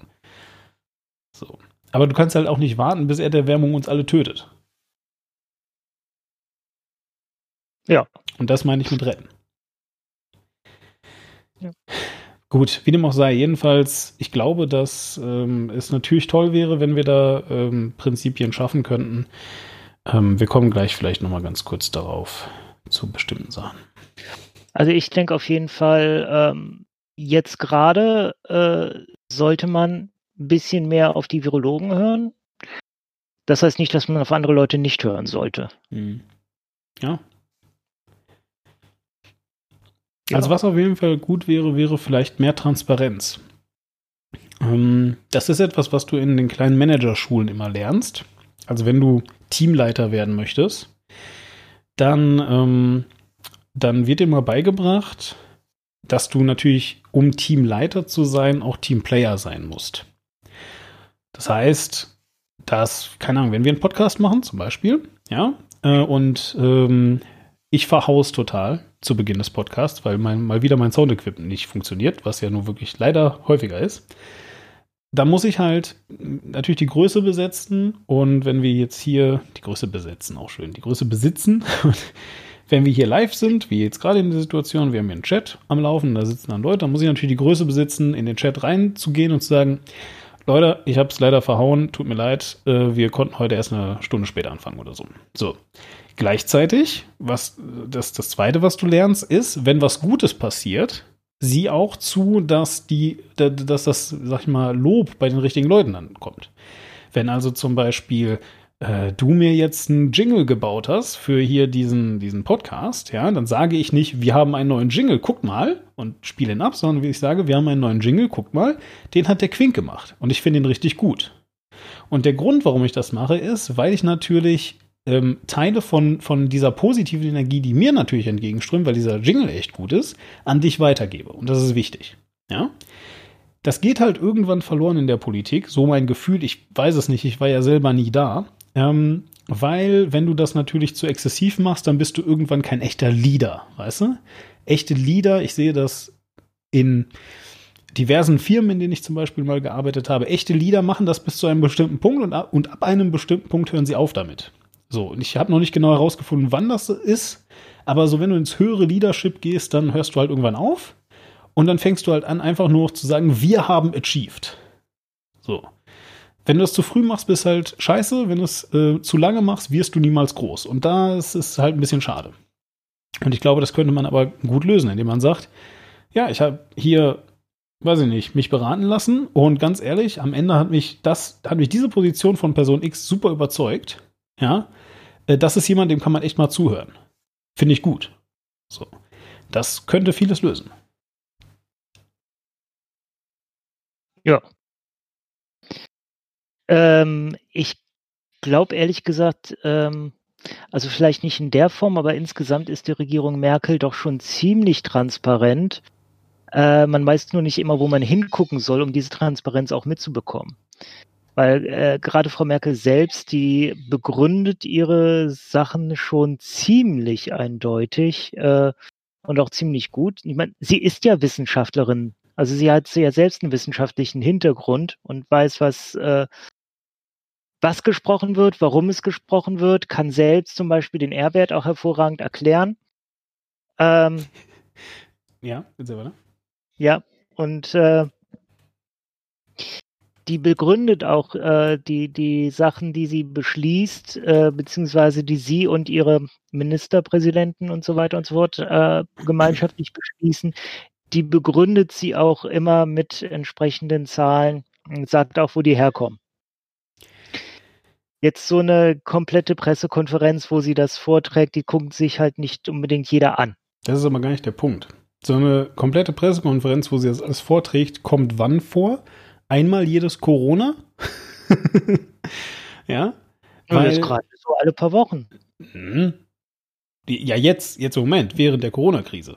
Aber wir Ja. reden hier von der Teflon-Kanzlerin, ne? die einfach mal jahrelang gar nichts sagt. Zu niemandem jemals. Dafür hat sie dann Steffen Seibert, der dann noch tefloniger als sie diese großen Konferenzen da immer macht, dann kommt sie vielleicht einmal im Jahr äh, zu einer Bundespressekonferenz und das war's. So. Ist ja total schön, wenn, wenn Angela Merkel da irgendwelche Sachen ganz toll erklären kann, den R-Wert zum Beispiel, ja. Ähm, trotzdem ändert das ja nichts daran, dass sie einfach in der Regel nie mit den Leuten redet. Und das ist eine ihrer großen Stärken, das weißt du ja auch. Ja, ich meine jetzt ähm, eigentlich ja die letzten, äh, in der letzten Zeit hat sie Ja. das getan. Nochmal kurz zu dem R-Wert, fand ich total geil. Es gibt ja dann da wirklich, ähm, mich hat das sehr beeindruckt, muss ich also auch sagen. Da habe ich auch viele Kommentare zugelesen, weil wir sind ja immer der Postcast. Ähm, also, was Merkel gemacht hat, ist eben genau, ne, sie hat also erklärt, dass wir jetzt diesen R-Wert, das ist diese Reproduktionszahl, die R-Zahl, wie auch immer, jedenfalls, ähm, das ist halt so ein, so ein sehr abstrakter Wert, der sich auch aus jede Menge ähm, äh, Vermutungen ableitet. So. Und äh, am Ende des Tages versucht diese Zahl aber so plus minus auszudrücken, ähm, eine Person, wie viele weitere Personen infiziert die eigentlich? So, und ich muss jetzt ganz kurz versuchen, euch schnell Mathe irgendwie so ein bisschen, aber sagen wir jetzt mal, also eine R-Zahl von 1 würde bedeuten, eine Person steckt eine Person an. Und eine Reproduktionszahl von zum Beispiel 1,5 würde sagen, eine Person steckt eineinhalb Personen. Jetzt gibt es keine halben Personen. Das heißt also, dass man es so quasi hochrechnen muss. Ja, und das würde also heißen, dass wenn eine Person eineinhalb anstecken, würden also zwei drei anstecken. Ja, so das heißt also, ne, in diesem Moment wird es dann halt exponentiell. Und je nachdem, wie höher, wie, wie hoch dieser Wert ist und so weiter und so weiter. Also ich denke, ihr habt es gerafft. Ja, ist jetzt nicht ganz so kompliziert. So, und Merkel erklärt, wir haben jetzt eine R-Zahl von 1 und dann macht sie einen Case auf und sagt, wenn wir eine R-Zahl hätten von 1,1 und dann erklärt sie auch, was das heißt. Sie sagt, das heißt, jede zehnt Person steckt zwei an. So, ja. Ähm, dann wären unsere Kapazitäten, sagt sie, glaube ich, Anfang Oktober oder Ende September oder sowas, wären, wäre unser Gesundheitssystem voll bei 1,2 und dann sagt sie also, äh, dass jede fünfte Person und so weiter äh, zwei Leute ansteckt, dann wären wir schon bei, schon im, im ich glaube, Juli oder sowas und bei 1,3 wäre es schon Ende Mai. So, davon gibt es ein Video. Dieses Video habe ich ähm, auf Facebook gesehen und jemand hat dann da so Fragezeichen reingemacht, so als wäre das, was sie da redet, totaler Unsinn und würde keinen Zusammenhang haben mit irgendwas. Und dann habe ich die Kommentare darunter gelesen. Weil Merkel sagt dann halt auch sowas, also wenn ich nicht 1,1, sondern 1,2 hätte, also die doppelte Reproduktionszahl. Und sie bezieht sich natürlich darauf von den 1 auf 2. Ne? Also 0,1 ist das doppelt, äh, ist, äh, ist die Hälfte von 0,2. Das ist, was sie sagen möchte. Und dann gibt es da Kommentare drunter, oh, ey, 1,1 ist doch nicht das Doppelte von 1,2 oder, oder die Hälfte von 1,2, das weiß doch jeder. Boah, Merkel hat's echt überhaupt nicht drauf, die ist so dumm, die kann gar kein Mathe. ja, so viel also dann dazu. Ja. Ja. Okay. Erklärungen sind nicht für alle was. Richtig. Nee, also ich fand das wirklich sehr, sehr kritisch, weil das war eine, eine der Sternstunden, finde ich, ihrer Kanzlerschaft tatsächlich. Mal wieder. Ja, in Krisen funktioniert sie wirklich sehr gut, aber es ist unglaublich. Naja. Ja, man muss auch sagen, wenn Leute eine Meinung haben, dann bleiben sie sehr gerne auch dabei und lassen sich da äh, durch nichts von abbringen. Ja, Gerade Frau Merkel, die ist so eine, da, äh, da haben die Leute ihre Meinung zu gemacht. Fertig, Stempel drauf. Wer kommt als nächstes? die hat die Dieter Grenzen aufgemacht, die dumme Sau. So sieht's aus. Genau. Die Grenzen, die längst auf waren, die hat sie nochmal offener gemacht. Aber sie hat sie jetzt auch zugemacht, also muss man auch mal sagen. ähm, äh, nur weil gerade äh, hier im Live-Chat der äh, äh, gute Mera Neut uns schreibt, dass äh, auch er das Video gesehen hat. Ähm, also er, er sagt nochmal, dass, dass Merkel sich da auch ein bisschen verhaspelt hat. Das stimmt leider. Ja, also sie scheint da so ein bisschen ähm, ja, sich selbst äh, nicht ganz zugehört zu haben in dem Augenblick und war auch ein bisschen aufgeregt, glaube ich, weil es dann auch einfach wirklich ein super easyes Thema ist. Also selbst für mich ist es leicht. Und äh, wenn du natürlich eine wissenschaftliche Ausbildung hast, ist es wahrscheinlich noch trivialer einfach. Ähm, ja, äh, hat sicherlich nicht geholfen, dass sie sich da so verhaspelt hat, das stimmt schon, aber ich denke trotzdem weiterhin, dass äh, das natürlich ein sehr starker äh, Moment war von ihr. Wenn ihr übrigens auch live zuhören wollt, könnt ihr das machen. Ähm, der Live-Link ist unter anderem in dieser Podcast-Episode in eurem Podcast-Player. Da kommt ihr in einen Discord rein und könnt uns halt ja sonntags immer zuhören, während wir das hier aufnehmen, wenn ihr Lust habt und auch daran beteiligen. Ich poste ihn dann auch meistens auf Twitter und Facebook, habe ich heute auch gemacht. Deswegen heißt es auch der Postcast. Weil der Quink der immer postet. Ja, gut. Ich hätte noch ein Thema, wenn du äh, nichts mehr Ja, zur gerne. Demokratie hast. Ich hatte überlegt, ob ich direkt äh, was wieder aufmache, aber äh, mach du. Ja, gut, also pass auf. Und zwar, ich habe das äh, eingangs ja bereits gesagt. Äh, wir haben über Schule geredet mit einer Expertin, mit einer Lehrerin tatsächlich, um genau zu sein. Und äh, eigentlich wäre das, was ich jetzt hier gerade abspiele, auch darin Thema. Wie gesagt, mal gucken, ob wir es noch äh, hinbekommen. Ich werde aber mein Bestes geben. Trotzdem ist das hier eine Sache, über die ich ganz gerne mal mit euch kurz oder mit dir, Quink, kurz quatschen würde. Quink, weißt du, wer Karl Lauterbach ist? Ja, Okay, wer ist das? das ist ein Gesundheitsexperte der Ja. SPD. Ja. Hm, Er ist, glaube ich, selbst sogar äh, Arzt, aber ich weiß nicht, ob er jemals praktiziert hat. Das weiß ich auch nicht. Also Hm. äh, er, ist, äh, er ist Mediziner zumindest, was auch immer das Genau. heißt. Er erinnert äh, in seinem Auftreten immer sehr an Daniel Düsentrieb. Stimmt. Er sieht auch wirklich so ein bisschen so aus wie, wie eine menschliche, also eine, eine Vermenschlichung von Daniel Düsentrieb. Das stimmt, ja. Auch mit dieser runden Brille und, und diesem äh, total, weiß ich nicht, wie man es nennt, lustigen Lächeln, was der einfach drauf hat. Das Ja. ist komisch, ja. Hm? Eine Fliege, Daniel Düsentrieb trägt zwar keine Fliege, aber wenn du ihn siehst, dann fragst du dich, warum trägt Daniel Düsentrieb eigentlich keine Fliege? Ja, er- der- auf der Wikipedia trägt er auch keine Fliege. Da passt das dann sogar noch ein bisschen besser. Okay, Ja. Ja, genau, Ja. das ist jedenfalls Karl Lauterbach, so sieht's aus. So. genau. Er kann sehr gut erklären, ist aber meines Wissens äh, auch innerhalb der Partei nicht unumstritten. Äh, denke ich auch. Ähm, er ist, äh, was du nicht gesagt hast, er ist außerdem auch seit 2005 Mitglied des Bundestages. Also ähm, äh, inwiefern, also er hat jetzt halt kein Amt, also würde ich jetzt sagen, dann nennt man die Leute, glaube ich, prinzipiell Hinterbänkler, oder? Weiß ich Mm. nicht. Oder, oder, oder sind Hinterbänkler nur die, die nichts machen?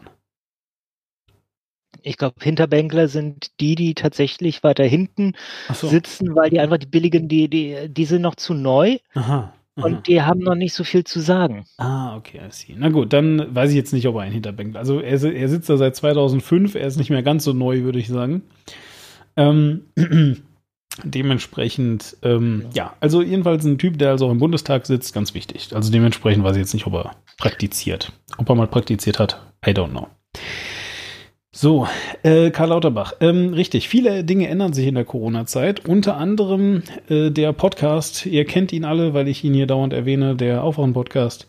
Ähm, äh, verändert sich auch ein bisschen, weil nämlich die so ein bisschen, also nicht komplett, aber in einem großen Stück, würde ich sagen, weggegangen sind von dem reinen Medienkritik-Podcast, der sie vorher waren und jetzt selbst mittlerweile Medium sind. Also das bedeutet in der Corona-Zeit, äh, dadurch, dass viele Leute viel mehr Zeit haben, ähm, hat der Aufwachen-Podcast eigentlich immer so ein zweistündiges ungefähr Interviewformat mit drin. Und da machen sie halt einfach quasi selber Journalismus. Also das ist ja der Kern von Journalismus. Ne? Und dann äh, reden sie also eben halt auch über die Themen selber und äh, haken danach und, und haben da vorher natürlich auch recherchiert und so weiter. Und ich meine, das ist jetzt ja auch nicht ganz äh, weit weg, weil Thilo Jung ja nun mal auch Journalist ist und so weiter.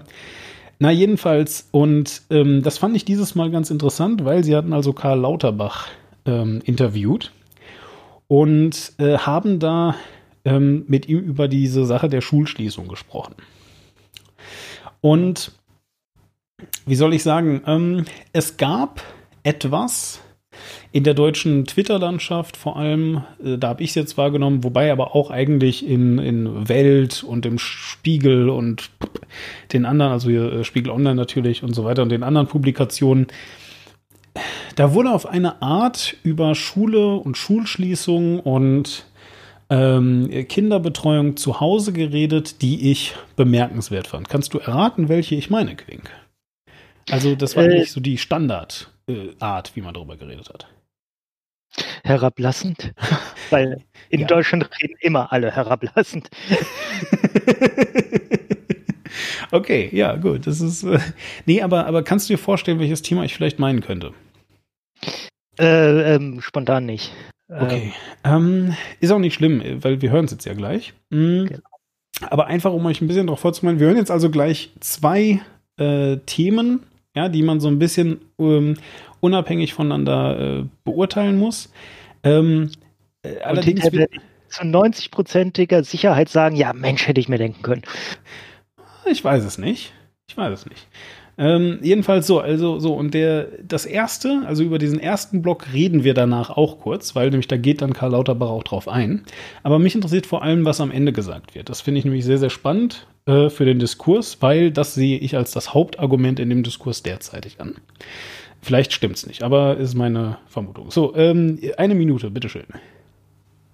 Ja, aber du hast doch diese Metastudie, wo diese 16 aus 616 äh, Studien zu Grippe und äh, SARS-1 und so weiter aus Asien.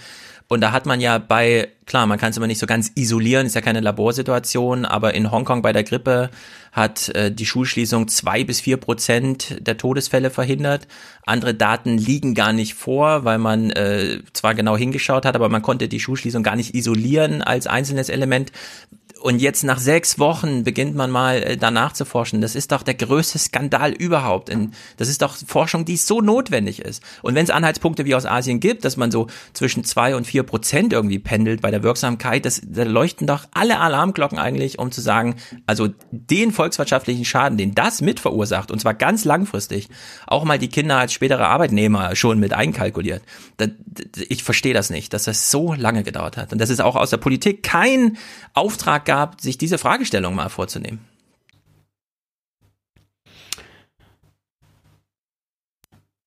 Ich lasse das so stehen. Okay. Möchtest du was dazu sagen? Ähm, ich, wenn ich sowas höre, dann denke ich mir immer, okay, ich weiß nicht, was da tatsächlich, tatsächlich war, welche Prozesse da tatsächlich am Laufen waren.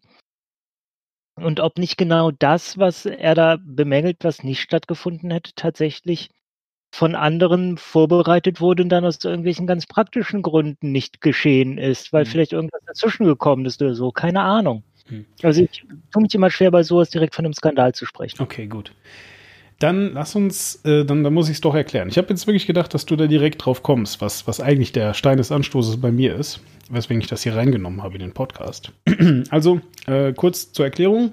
Ähm, das, wovon er redet, ja, also was er am Ende sagt, dass das ein Skandal ist, der eigentliche Skandal ist, dass es nicht gemacht wurde, wurde wirklich nicht gemacht. Ähm, Karl Lauterbach sagt gleich auch nochmal, dass äh, er das natürlich irgendwie äh, schon sehr früh äh, angemerkt hat, dass man das machen sollte und so weiter. Ähm, davon abgesehen aber sagt er auch, na, wir machen das halt dann jetzt. Es ist zwar viel zu spät, aber wir machen das halt jetzt. Äh, wir hätten das eigentlich schon vor sechs Wochen machen können. Ja, so, ist auch fein. Ähm, soweit, nice. Was ich total faszinierend finde, ist, dass derzeitig über Schulschließung gesprochen wird, als wäre es eine rein wirtschaftliche Sache. Es gibt ein paar gute Argumente, weswegen man richtig, richtig kritisch darüber nachdenken sollte, warum es eigentlich schlecht ist, vor allem natürlich für die Kinder, ja, nicht zur Schule gehen zu können. Da gibt es tausende Sachen. Du kannst, ein Beispiel, du kannst davon reden, dass es natürlich schlecht ist, gerade für jüngere Kinder, ja, ähm, plötzlich äh, komplett aus diesem gewohnten Alltagstrott rauszukommen, plötzlich die Freunde nicht mehr sehen zu können. Weil du darfst nicht. Du darfst vielleicht noch mit denen manchmal ne, spielen, aber eigentlich darfst du es ja nicht.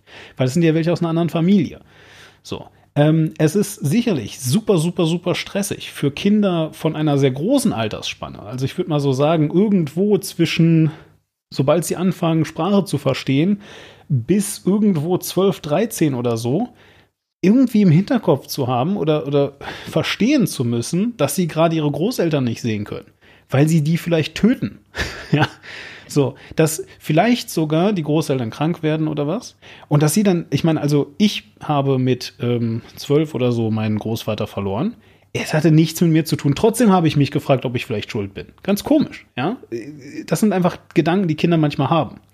Okay? So, jetzt aber tatsächlich gesagt zu bekommen, dass Kinder Superspreader sind und so weiter, das ist auch ein Problem. Ja? Ähm, das äh, weiß ich jetzt auch nicht. Ähm, ähm, viele Kinder bedauerlicherweise nicht so tolle äh, Eltern haben, die sich, die sich liebend und, und umsorgend um sie kümmern, wie jetzt Trixie und du. Ja, äh, unterstelle ich dir jetzt einfach mal, dass ihr das macht so.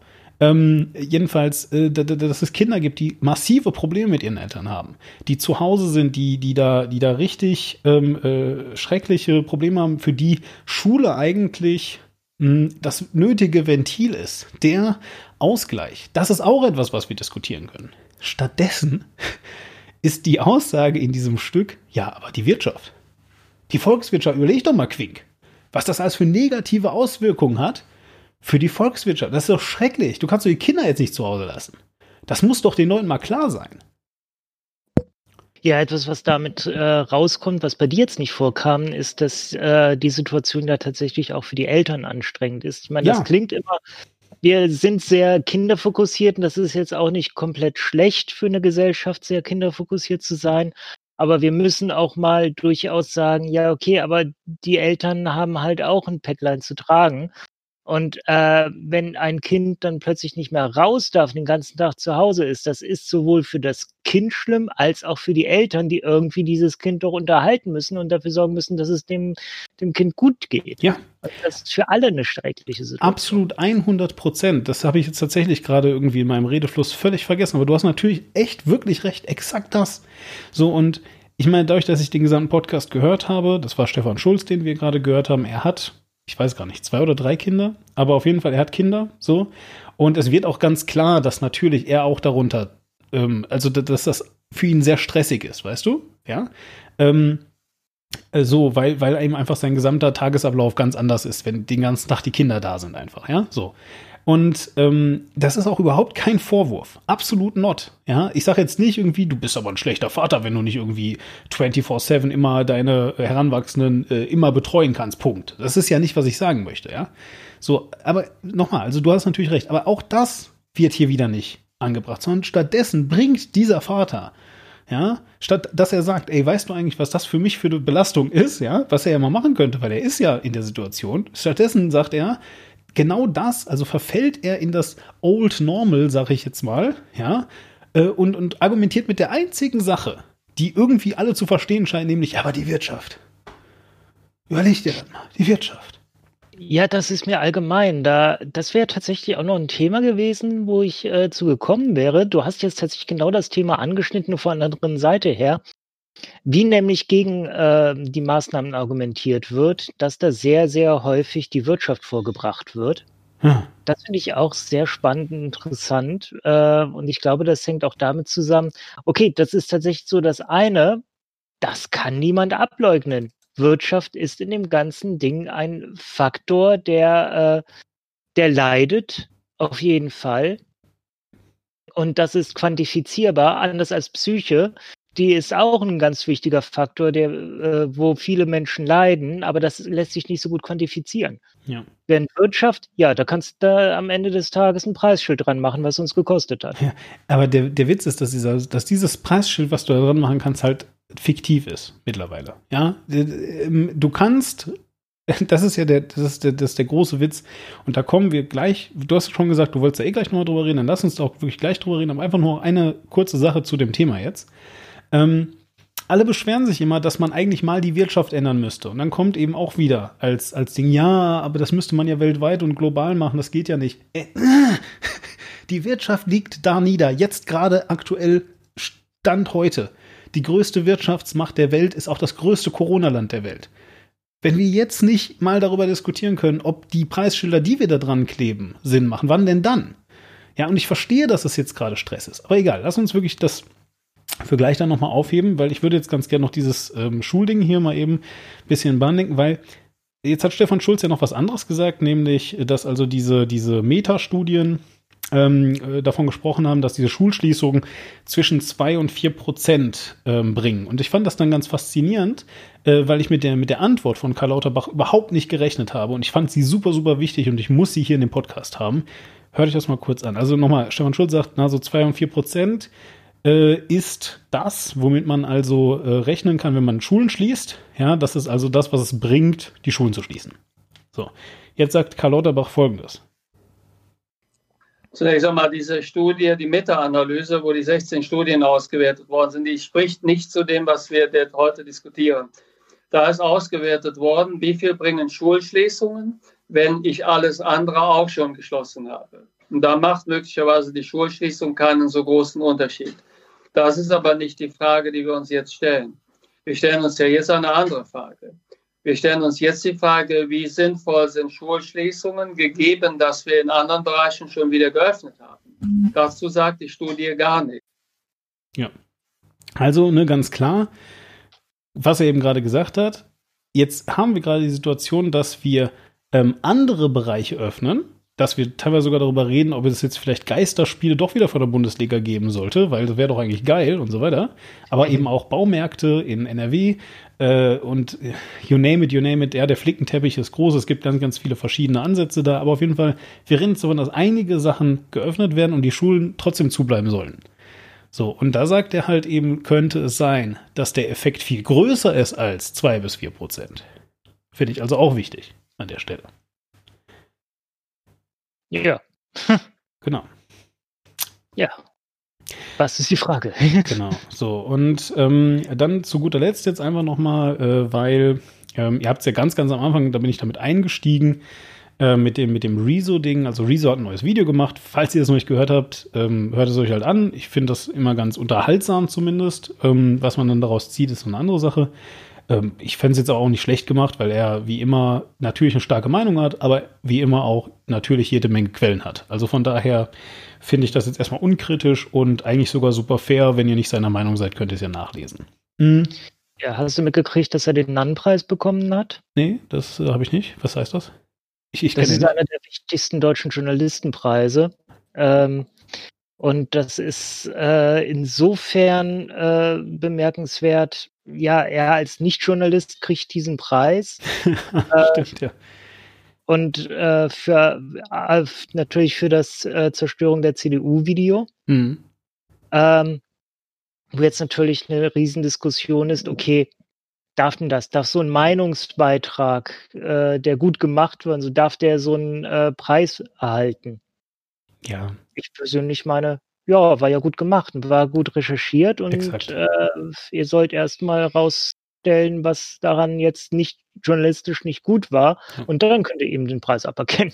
Journalismus ist Meinung, Punkt. Ja, das ist halt so. Natürlich guter Journalismus ist Meinung mit sehr, sehr vielen Hintergründen und besserer Journalismus ist Meinung mit sehr, sehr vielen Hintergründen, mit Links darauf, worauf du diese, wo, woher du diese Hintergründe halt hast.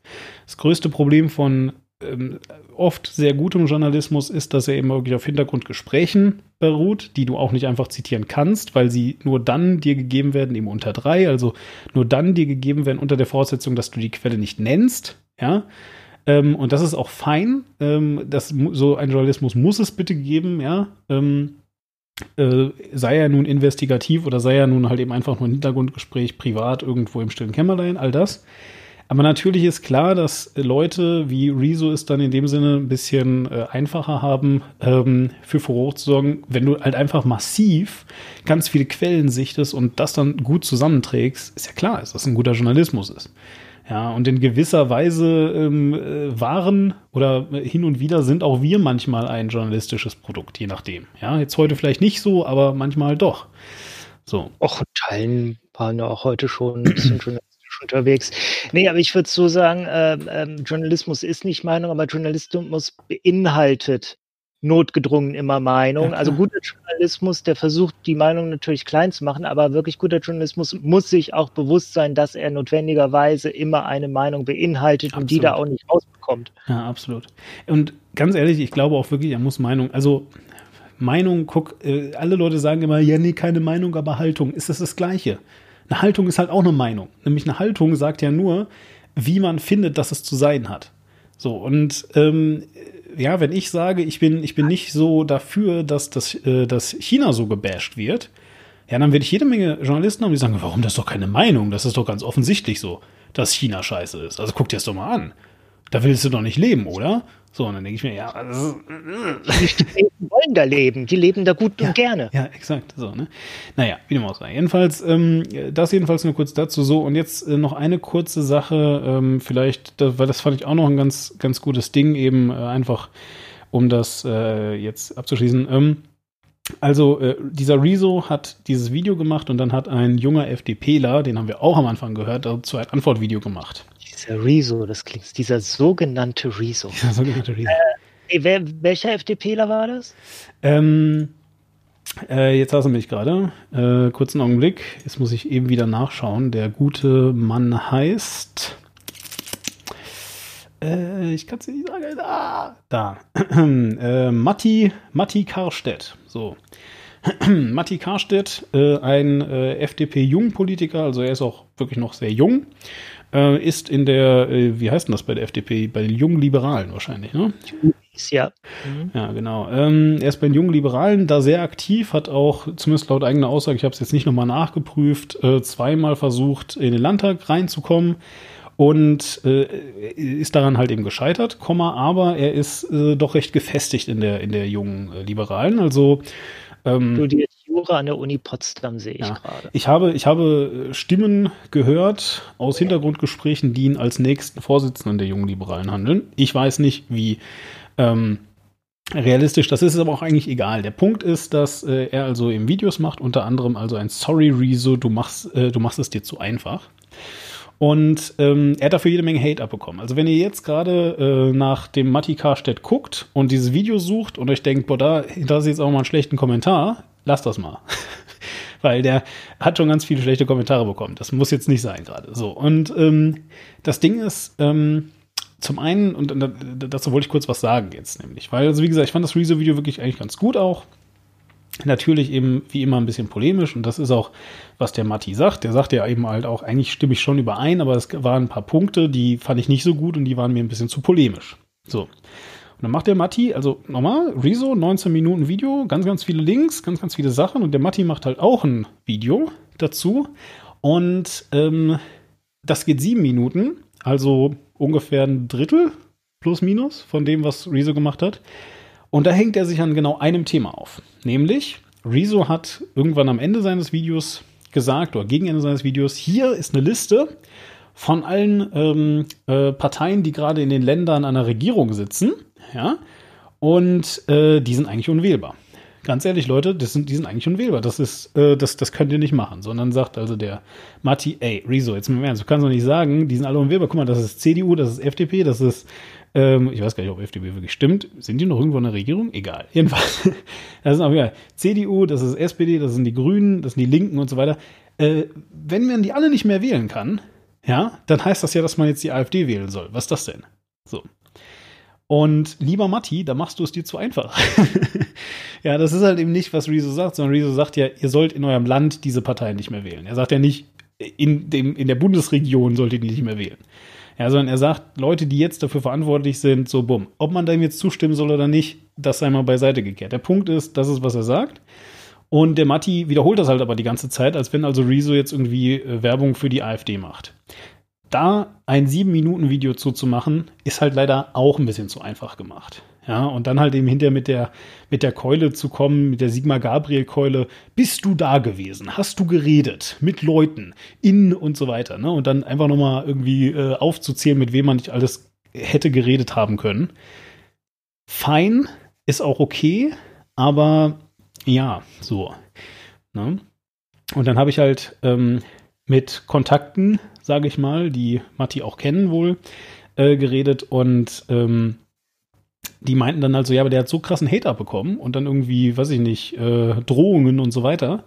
Und natürlich sage ich an der Stelle, das geht nicht. Das geht halt nicht. Du kannst ihn nicht bedrohen dafür. Ist halt trotzdem kein gutes Video. Ja, ich finde die, diese Krankheit, Leute zu bedrohen, nur wenn Ja. sie, äh, wenn sie mal einen Blödsinn von sich geben. Ja. ist so furchtbar. Aber, aber ich will das markieren. Also ich finde, man kann beides finden, weißt du? Also guckt euch das Video auf jeden Fall gerne mal an. Vielleicht seid ihr komplett anderer Meinung als ich, äh, was fein ist. Ne? Also ich sage jetzt nicht, dass das stimmt, alles, was ich sage. Also wie gesagt, wir verlinken das auch. Hm.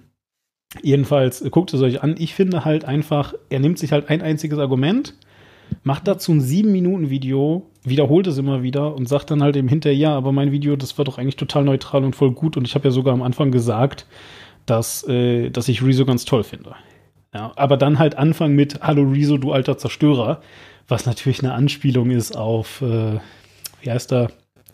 Äh, ach, verdammt. Äh, Philipp Amthor, danke. Ich, Philipp Amthor, genau. Ich hatte sein Gesicht vor Augen, aber der Name kam nicht dazu. Ja, ja. Nein, aber halt, ne, ist natürlich eine Anspielung, eine klare Anspielung auf Philipp Amthor und ist, ich bin voll der Fan. Übrigens hier ein Philipp Amthor-Zitat. also, weiß ich ja nicht. Ich habe gerade geguckt auf Twitter und Rezo folgt ihm sogar. Ja, glaube ich. Also äh, ganz ehrlich, wie, so wie ich Rezo kenne, hat er ihm da wahrscheinlich sogar darauf geantwortet. Nur, und das muss man eben leider sehen, da weiß ich auch nicht, inwiefern Rezo da kommuniziert oder sich dessen bewusst, also bewusst ist er sich wahrscheinlich schon, aber inwiefern er da kommuniziert, er hat halt eine riesen Fangemeinschaft, die äh, Don Alfonso-esk hinter ihm herrennt und wenn ihn jemand kritisiert, dann, gibt, dann kriegt er aufs Maul. Und zwar halt verbal natürlich, aber trotzdem. Ja. So, und das, das ist nicht gut. So. Das ist nicht mhm. gut. Ja. So, also muss man eben auch ganz klar sagen, äh, ist, ist, ist nicht gut. Ähm, äh, dementsprechend bitte, bitte, bitte, bitte, ihr könnt das Video doof finden, aber trotzdem. Genau. Lasst bitte solche Sachen, äh, jeder hat ein Recht auf seine Meinung. Ja. Und das. Äh, hm. Genau, so, und jetzt wollten wir aber noch mal so ein bisschen über, und ich würde das jetzt mal als letztes, als Abschluss äh, machen, äh, für, für fünf Minuten oder zehn. Ähm, einfach jetzt noch mal ganz kurz damit abschließen. Ähm, Gesellschaft, verpasste Chancen, diese ganzen Sachen, die wir gerade noch mal schon mal ganz kurz einmal angesprochen haben, das würde ich ganz gerne noch mal eben abschließen, damit wir einen guten Abschluss für den Podcast finden, Quink. Also wäre jetzt nicht die, die Gelegenheit, Boris Palmer bei den Grünen rauszuwerfen. Wieso? Was hat Boris Palmer gemacht? Ich habe es nicht mitbekommen, wirklich nicht. Hattest du nicht? Nein, äh, ich nicht. Ist jetzt, glaube ich, eine Woche oder so her. Da hat er in einer Talkshow, ich glaube bei Lanz war es, gesagt, ich sag's Ihnen jetzt mal ganz brutal, äh, wir sollten davon absehen, Leute zu retten äh, auf den Intensivstationen, die in einem halben Jahr sowieso tot wären, weil sie alt sind. Alter. ja, richtig. Das ist eine verpasste Chance, ihn dafür nicht rauszuwerfen. Das stimmt. Herzlichen Dank, Boris. Oh Mann. Ja, super. Oh, toll. Ey, mit dieser Argumentation kannst du einiges äh, abklären, ja. ähm, ja, vielleicht einfach nur ganz kurz von mir. Also, ich finde einfach, dass es eine super, super verpasste Chance ist, äh, an der Stelle, ähm, über so einige Themen zu reden, wie beispielsweise, ähm, ähm also folgendes: Mir hat ein Freund, äh, äh, erzählt, dass äh, er zur äh, Arbeit gegangen ist und ähm, äh, die, die, haben irgendwie auch eine, eine, Pause gehabt und war und dann hat ihm äh, ein Arbeitskollege halt gesagt, so ja hier ganz ehrlich, mich macht das alles so fertig, ja. Ähm, äh, ich habe am Wochenende ich überlege mich von Zug zu werfen. So. Ähm, und Sicher positiv, dass er drüber spricht. Ja. Bitte dieses Gespräch aufnehmen und den, mit dem Menschen auch einfühlsam umgehen. Äh, alles hat er gemacht, alles war gut. So, später hat sich dann der Mensch sogar noch für ihn, äh, sogar noch bei ihm entschuldigt und so weiter. Die verpasste Chance, äh, also entschuldigt, dann hat er natürlich gesagt, hey, muss ich ihn für, für entschuldigen, bla bla bla. Ich werde es wirklich abkürzen. Aber der springende Punkt an der Sache ist, super wichtiges Thema, finde ich. Ähm, ich habe das Gefühl, dass wir gerade massiv ähm, einen Diskurs verpassen über, ähm, ja, über genau solche Sachen. So. Ähm, warum? Ähm, also, also quasi über eigene Probleme reden, weißt du, über, über, ähm, äh, ja, äh, Zwänge. Ja, das ist eigentlich das richtige Wort. Äh, über, über Probleme mit Zwängen zu sprechen. So. Ähm, weil genau wie dieser Mensch ja, jetzt ein, als ein Beispiel einfach nur, so wie dieser Mensch wirklich ein Problem damit hat, den ganzen Tag drin zu sitzen, gibt es natürlich auch Leute, bei denen es ja genau umgekehrt ist. Also in einer funktionierenden, in Anführungszeichen normalen Gesellschaft sind alle gezwungen, jeden Tag rauszugehen und so weiter. Es gibt viele introvertierte Menschen, für die ist das eine Riesenüberwindung. Ähm, Wenn du dann dazu sogar noch eine Depression hast oder anderweitig krank bist, noch schlimmer, ja, so. Wir haben uns abtrainiert, über diese Probleme zu sprechen. Wir, wir reden dann nicht mehr drüber, weil das ist ja, wie es so normal zu sein hat. Viele, viele Menschen, die ich kenne, erzählen mir gerade, dass sie die beste Zeit ihres Lebens haben, weil sie den ganzen Tag zu Hause hocken können. Wie geil ist das denn? Und alle anderen machen das auch, sie sind endlich normal. So, gleichsam höre ich dann solche Geschichten. Ja, und ich glaube, beides hat seine absolute Daseinsberechtigung. Absolut. Aber jetzt wäre der Moment, wo wir mal darüber reden, wenn alles wieder in Anführungszeichen normal ist, also die Leute, die gerne raus wollen, rausgehen können. Ist es dann noch gerechtfertigt, die, die sagen, hey, ich würde gerne lieber öfters mal zu Hause arbeiten, weil ich mich da viel besser, viel wohler fühle, Punkt. Ja, weil ich mich einfach viel wohler fühle. Ist es gerechtfertigt, denen zu sagen, nee, du gehst aber jetzt zur Arbeit. Ja, du sitzt zwar den ganzen Tag an deinem Videoschnittprogramm, aber du gehst jetzt zur Arbeit, Punkt. So. Ich persönlich bin der Auffassung, man sollte auf alle Menschen individuell so zugehen, nicht wie sie es wollen, sondern wie es für sie am besten ist. Ja, das ist ein schöner Wunschquink, aber wie kriegen wir das Ja. denn hin? Das ist halt genauso, ich bin auch der Meinung, wir sollten mal ein bisschen auf die Wissenschaft hören. Aber was wäre denn nötig jetzt gerade? ähm, wirklich bei Menschen auch versuchen rauszufinden, was sind ihre Talente, äh, was sind ihre, ähm, ich kenne zum Beispiel auch Fälle von äh, Menschen, die wurden sehr spät in ihrem Leben mit Autismus äh, diagnostiziert. Mhm. Und ähm, und den hat dann, die haben dann plötzlich, nachdem sie das auf Arbeit gesagt haben, haben sie die Möglichkeit gekriegt, endlich frei von Teams zu arbeiten, weil sie in Teams nie funktioniert haben. Die sind immer irgendwie, konnten die sich nicht eingliedern, äh, sind die mit Leuten aneinander geraten, ohne es zu wollen. Und äh, dann hat man denen halt jetzt, okay, irgendwas gegeben, wo die für sich mehr arbeiten können, wo sie nur hin und wieder sich absprechen müssen, was sie denn jetzt genau machen und äh, halt Aufgaben abholen.